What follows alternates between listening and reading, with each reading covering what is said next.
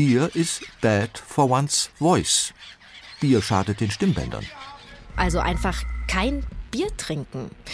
Das klingt nach einem interessanten Geheimrezept, aber vielleicht ist da ja wirklich was dran. Behauptet hat das jedenfalls Ernst Kraus, der fränkische Caruso.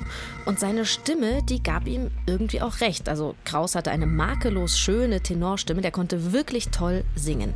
Aber vielleicht lag das tatsächlich auch einfach am Bierentzug? Und damit hallo und herzlich willkommen zu Zoom, Musikgeschichte und was sonst geschah. Ich bin Christine und heute erzählen wir euch von Ernst Kraus. Den kennt heute kein Mensch mehr. Aber Anfang des letzten Jahrhunderts, da war der ungefähr genauso berühmt wie Enrico Caruso. Und Caruso und Kraus, die beiden, die waren sogar miteinander befreundet. Zwei Heldentenöre also, die nicht wie Kampfhähne aufeinander losgegangen sind. Doch gereicht hat's am Ende nur für einen. Caruso ist zur Legende geworden. Tja, und was wurde aus Ernst Kraus, aus dem einstigen Star von Bayreuth, der sogar an der Scala und an der Met aufgetreten ist? Hm, vielleicht hat das was mit seiner Biergeschichte zu tun, die er da angeblich einem amerikanischen Journalisten erzählt hat. Biererfahrung hatte er auf jeden Fall, denn vor seiner Gesangskarriere, da war Ernst Kraus selbst im Biergeschäft tätig. Aber hört selbst. Viel Spaß wünsche ich euch.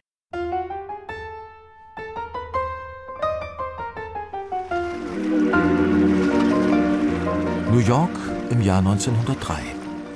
Es ist eine Epoche, in der die Großen der Opernbühne Superstars sind.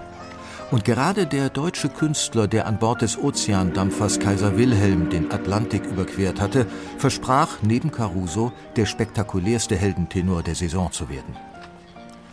Das schafft mediale Begehrlichkeiten. Und so führte der erste Landgang Ernst Kraus zwangsläufig in die Arme eines Reporters der New York Times. Auf der Suche nach einer prickelnden Headline hielt sich der US-Journalist nicht lange bei künstlerischen Aspekten auf. Mr. Kraus, bekanntermaßen seid ihr Germans eine Beer-Drinking Nation, ein Volk, für das Bier nicht Rausch, sondern Nahrungsmittel ist, also frei von der Leber. Wie halten Sie es mit dem Gerstensaft? Beer is bad for one's voice. Bier schadet den Stimmbändern. Der Reporter der New York Times scheint seinen Ohren nicht getraut zu haben. Verhindert Genuss von Alkohol wirklich samtig timbrierten Wohlklang? Sein Interviewpartner ließ sich in seiner Aussage jedoch nicht beirren, so dass der New Yorker Zeitungsleser am nächsten Tag folgendes Statement zu lesen bekam. Herr Kraus sagte, er habe so lange kein Bier mehr getrunken, dass er sich kaum mehr an dessen Geschmack erinnern könne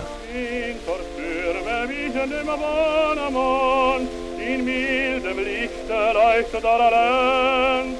Auf Linden lebt und leicht und lieblich, wunderwiebend er sich wiegt. Beer is bad for one's voice. Wir können nur spekulieren, was den New Yorker Reporter dazu veranlasst hat, die seltsame Gerstensaftfrage zu stellen. Vielleicht handelte es sich dabei jedoch nicht nur um amerikanische Vorurteile, sondern um Insiderwissen. Denn angeblich hatte der celebrated German Tenor seine Karriere an einem Ort begonnen, der wie kein anderer für Bier- und Brauereiwesen steht, nämlich im Münchner Hofbräuhaus. Dort soll ein junger Brauergeselle, sich selbst an der Zither begleitend, Stimmungslieder gesungen haben, als ein Gast, dessen außergewöhnliche Begabung entdeckte. Der Name des jungen Talents? Ernst Kraus. Von der Bierschwemme in die Met und Skala.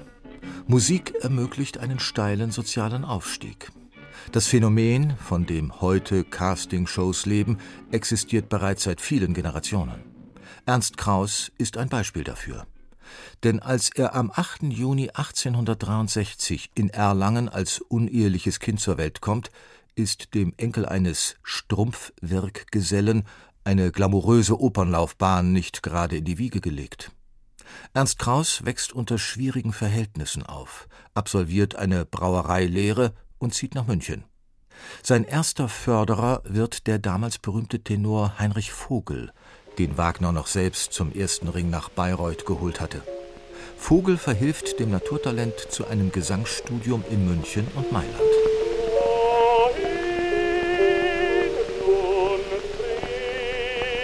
Oh, 1893 debütiert Ernst Kraus im fortgeschrittenen Alter von 30 Jahren in Mannheim als Tamino. 1898 führt ihn ein Engagement nach Berlin, wo Kraus fast drei Jahrzehnte als erster Heldentenor des Hoftheaters gilt.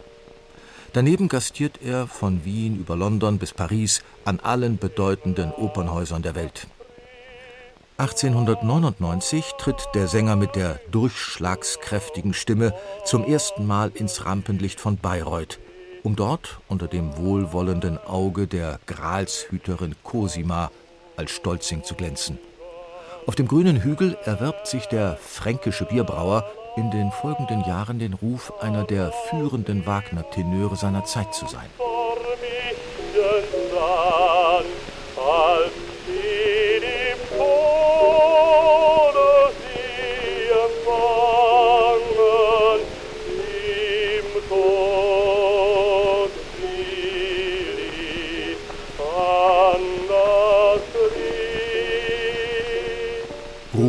Vergänglich. Aber im Fall von Ernst Kraus, den heute kaum ein Lexikon verzeichnet, müssen wir fragen, warum ausgerechnet er so in Vergessenheit geraten ist. Denn was ihn betrifft, gibt es überraschend viele Parallelen mit einem der unsterblichen Götter der Opernbühne, mit Enrico Caruso. Beide waren befreundet. Beide waren 1903 die Stars der New Yorker Met und beide stehen für den kommerziellen Siegeszug der Schallplatte. Caruso war der erste Plattenmillionär und Ernst Kraus einer der meistbeschäftigten Sänger der frühen Schellack-Jahre. Enrico Caruso und Ernst Kraus. Sie verbindet viel, aber was trennt sie?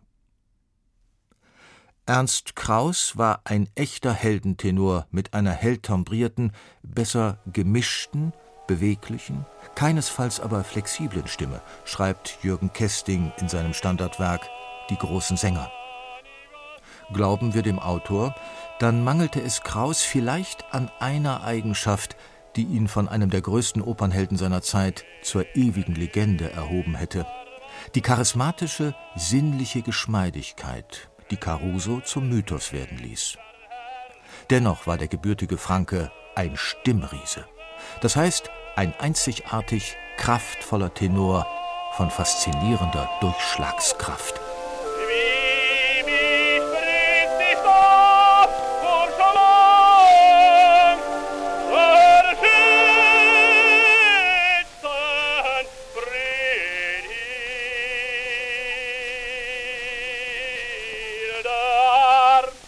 Das Zauberwort heißt also Charisma. Ohne das geht's nicht. Das war die Geschichte von Ernst Kraus, dem fränkischen Caruso.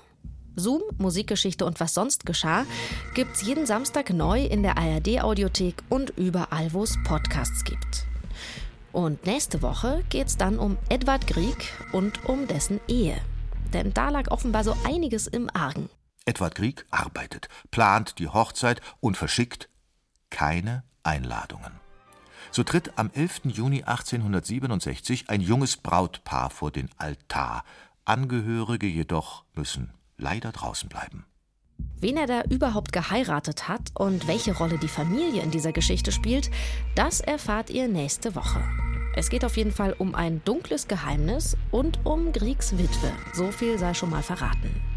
Bis dahin macht's gut, eure Christine.